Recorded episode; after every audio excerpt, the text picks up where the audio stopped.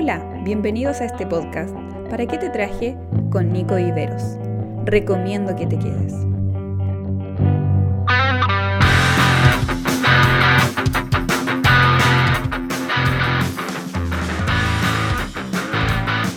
Hola, hola, ¿qué tal a todos?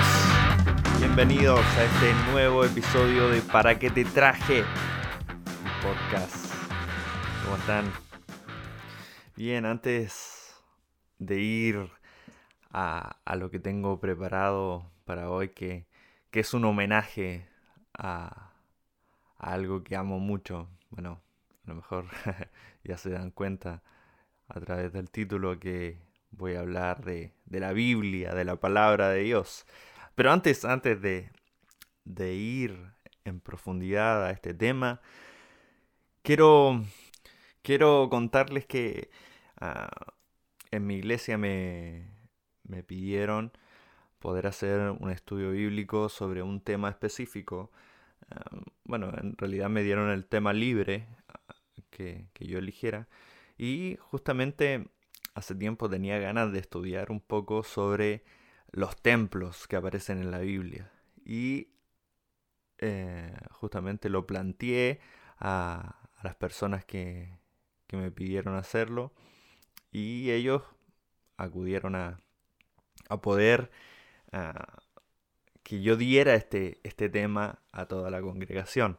El asunto es que justamente eh, voy a estar corto de tiempo en cuanto a, al trabajo, en cuanto a lo que estoy haciendo, en cuanto a los estudios em, y también grabando todo lo que es eh, el estudio en sí y también los podcasts. Así que he decidido que ah, voy a ocupar el mismo estudio para hacer eh, los episodios de los podcasts, debido a que ah, la gran mayoría de los que me escucha, o hay un gran número de los que me escucha que, no son de mi iglesia, entonces ah, vamos voy a repetir el, mismo estudio, así ah, mato dos pájaros de un tiro. ¿Sí? Obviamente el formato va a ser diferente. Acá es solo audio. Y bueno, en el, en el fanpage de mi iglesia va a estar el video por si me quieren conocer, por si me quieren ver. Bueno, ahí va a estar también todo. Así que eh, quería comentarles eso, que, desde el próximo lunes va a haber una serie nueva en el podcast que ah, es de mi autoría. el Señor me, me motivó a estudiar de esto, me impulsó a estudiar sobre qué onda, qué onda los templos, ahora que están cerrados, ahora que no tenemos el acceso a poder estar en, en los templos, uh, ¿qué, ¿Qué onda con eso? ¿Qué, qué pasa? ¿Qué tan necesario es para nosotros? Y, si bien en episodios anteriores he dado algunos puntos de vista que tengo, esos puntos de vista los dije sin haber estudiado en profundidad lo que tengo ahora. Entonces ahora tengo mucho más material y, y bueno, quiero compartirlo obviamente con ustedes. Como dije desde el primer capítulo, este es el espacio donde yo quiero desahogarme y así eh, lo, quiero, lo quiero seguir haciendo. Me voy a desahogar con un estudio que, que, gracias a Dios me ha permitido eh, expandir mi mentalidad o renovar mi mentalidad a algunos conceptos religiosos que por años uno tiene arraigado, sobre todo los que nacemos y fuimos criados en hogares cristianos. ¿sí? Pero no quiero hablar mucho más de esto, eh, solamente quiero dejarles la invitación para que puedan estar atentos a la próxima semana a esta serie que solamente va a tener cinco capítulos. Voy a tomar cinco, cinco templos. Así que eso, quiero ir de una al tema que hoy quiero hablar que, como les dije delante, es un tema que amo, que me apasiona. La gran mayoría sabe de que yo eh, estudié teología, eh, tengo el, diplomado en teología Y ahora, como noticia les cuento, voy a comenzar a hacer la licenciatura en teología, entonces es algo que me gusta, si no, no hubiese estudiado esto. Y es que quiero hablar de, del libro, del gran libro, de la escritura, de la palabra de Dios, de la Biblia.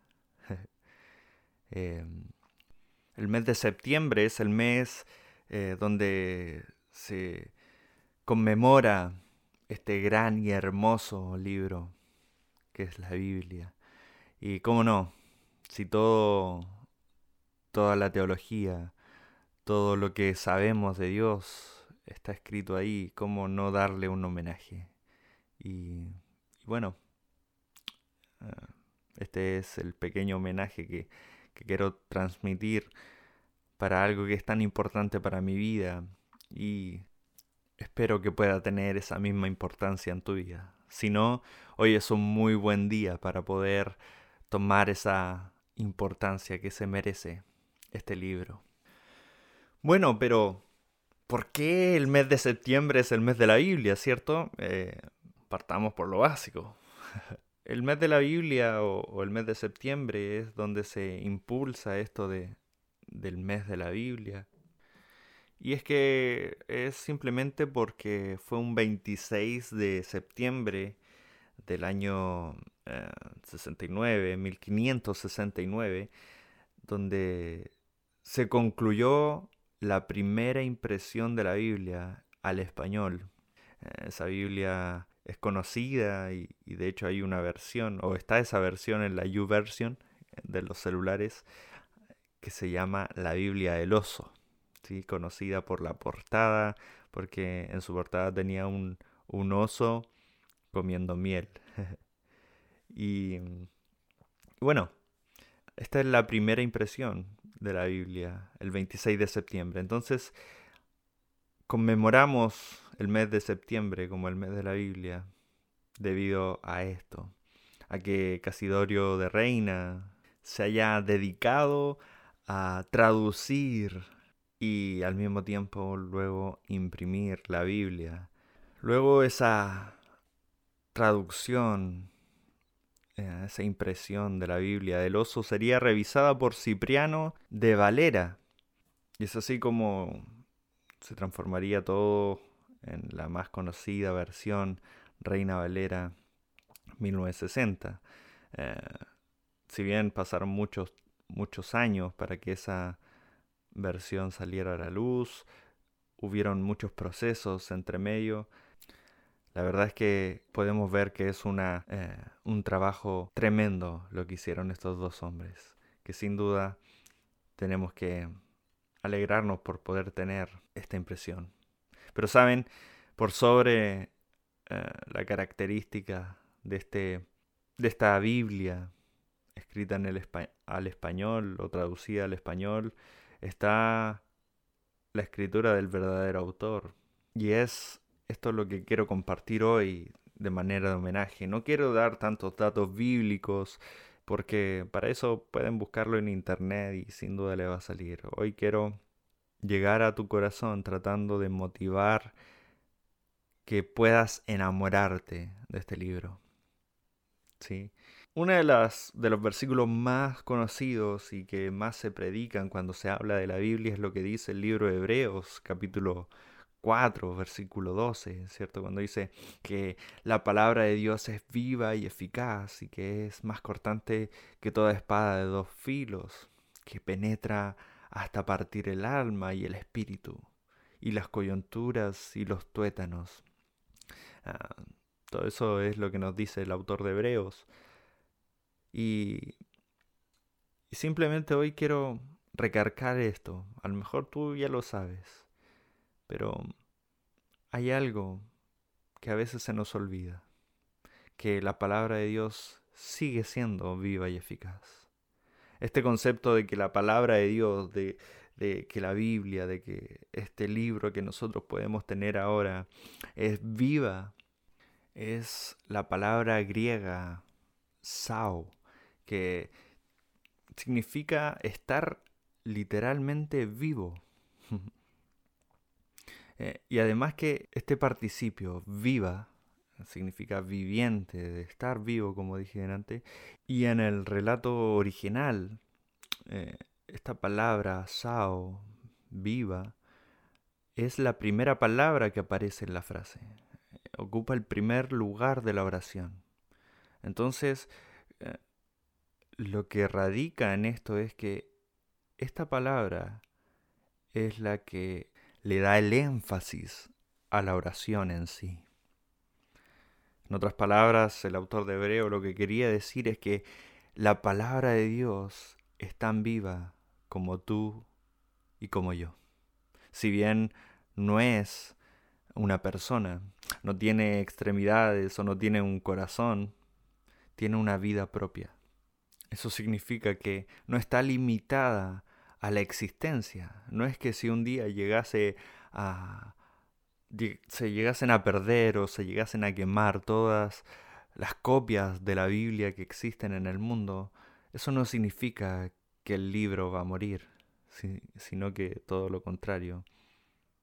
Sino que lo que en realidad significa es que va a seguir viviendo. No está limitada a la existencia.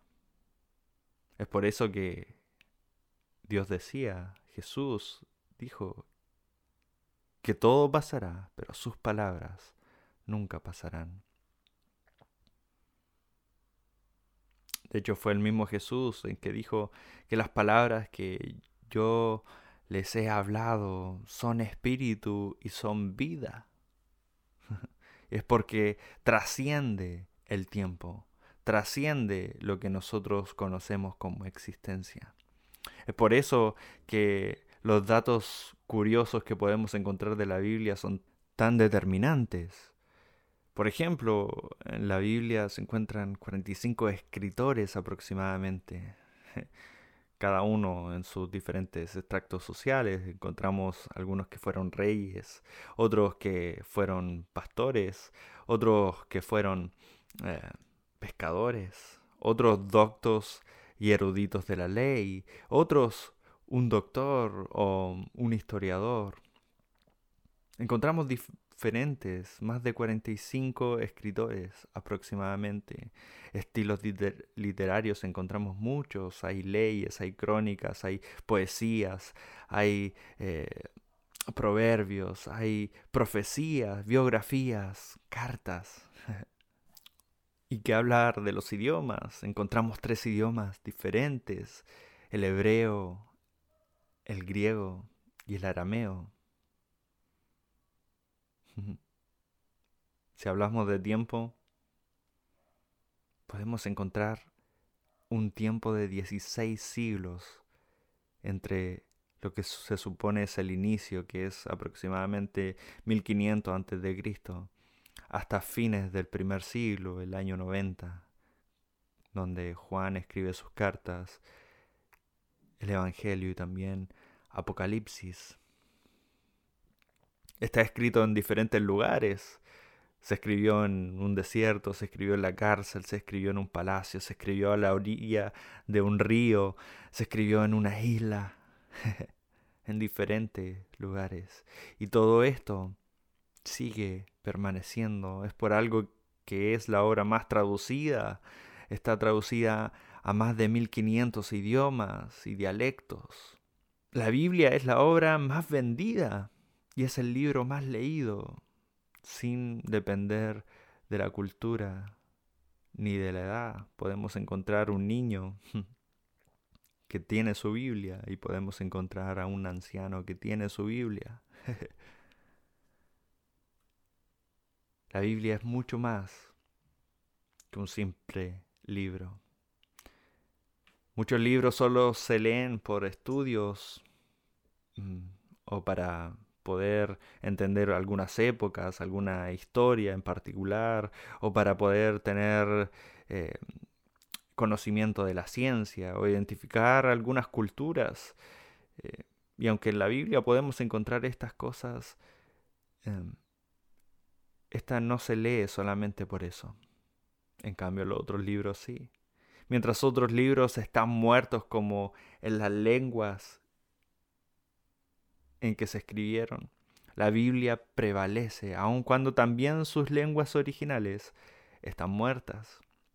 Y esto es una de las cosas más hermosas que me encantan de la palabra de Dios. Es que em, es una maravilla saber que tenemos la palabra de Dios y que la palabra de Dios es viva, sin importar a las personas, sin importar la época, sin importar el siglo, sin importar el extracto social, sin importar el lugar donde viven, ni la enseñanza o la cultura que tengan.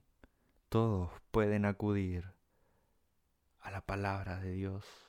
Es un libro para todos, para los que les gusta la, la acción, para los que les gusta el romance, para los que les gusta la poesía, para los que les gusta la biografía, para los que les gusta la historia, para los que les gusta la ciencia.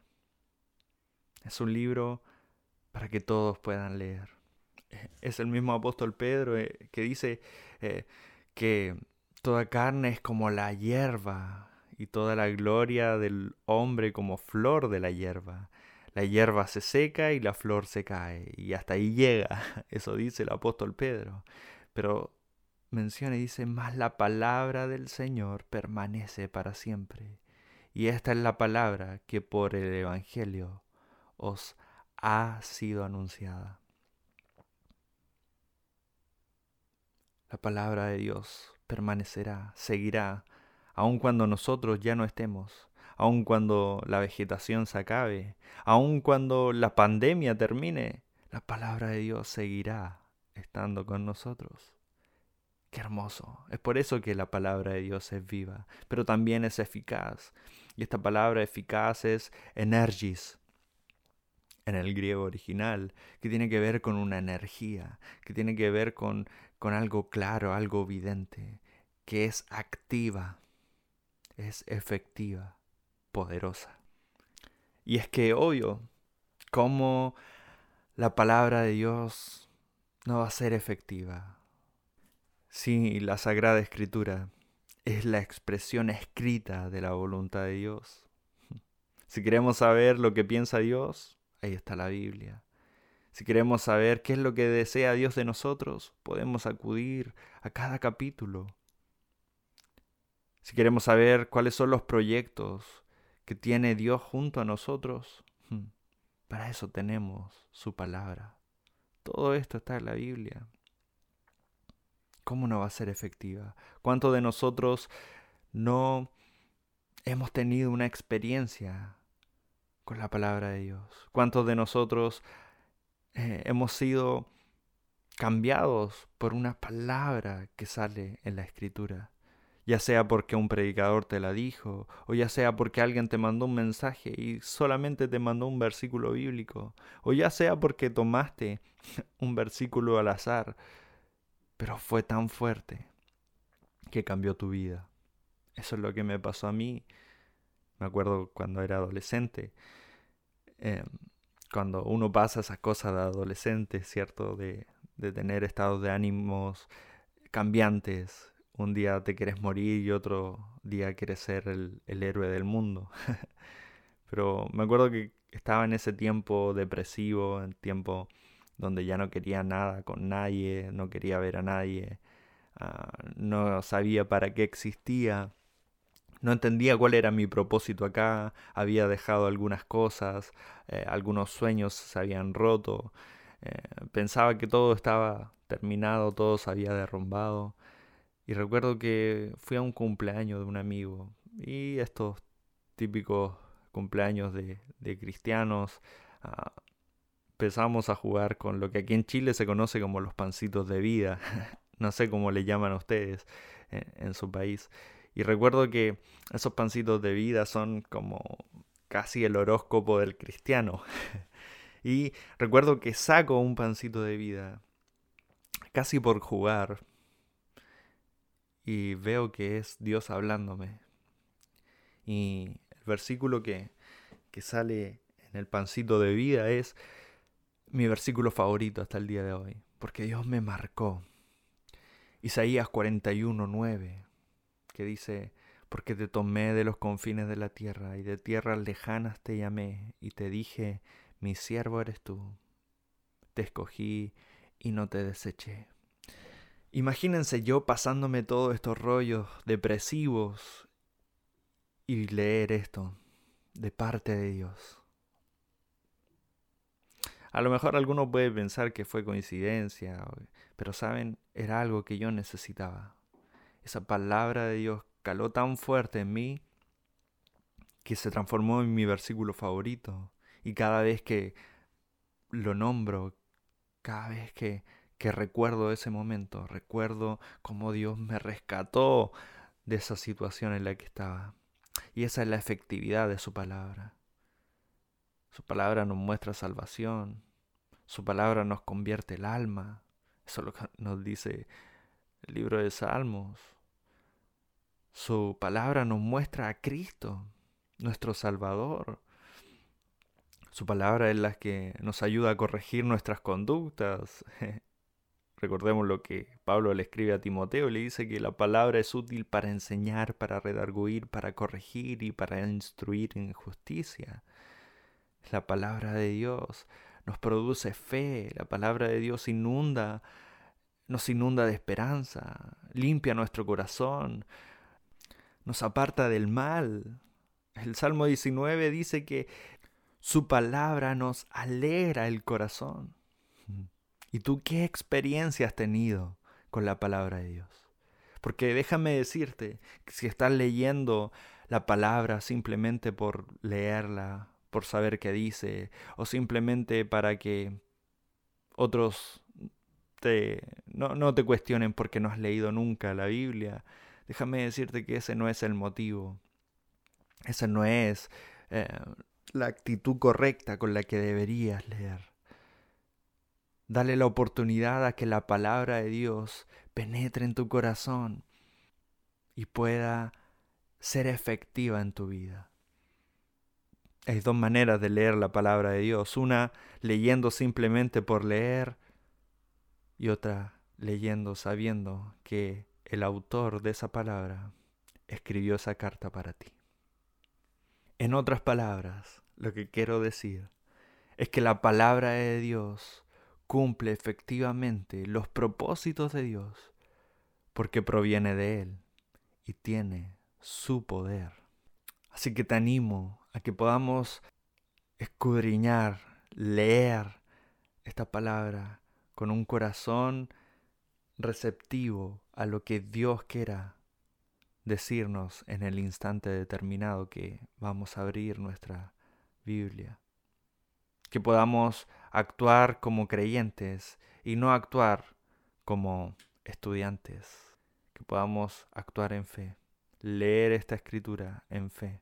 De hecho, es lo que recomienda Pablo a los tesalonicenses cuando les dice que eh, le dan gracias a Dios porque ellos no recibieron la palabra que ellos le entregaban como si fuera de hombres, sino que la recibieron como lo que es, como la palabra de verdad, la palabra de Dios, la que actúa en nosotros como creyentes. Eso es lo que dice Pablo. Y es así como tenemos que recibirla nosotros, actuando en fe, Así que te animo, lee las escrituras.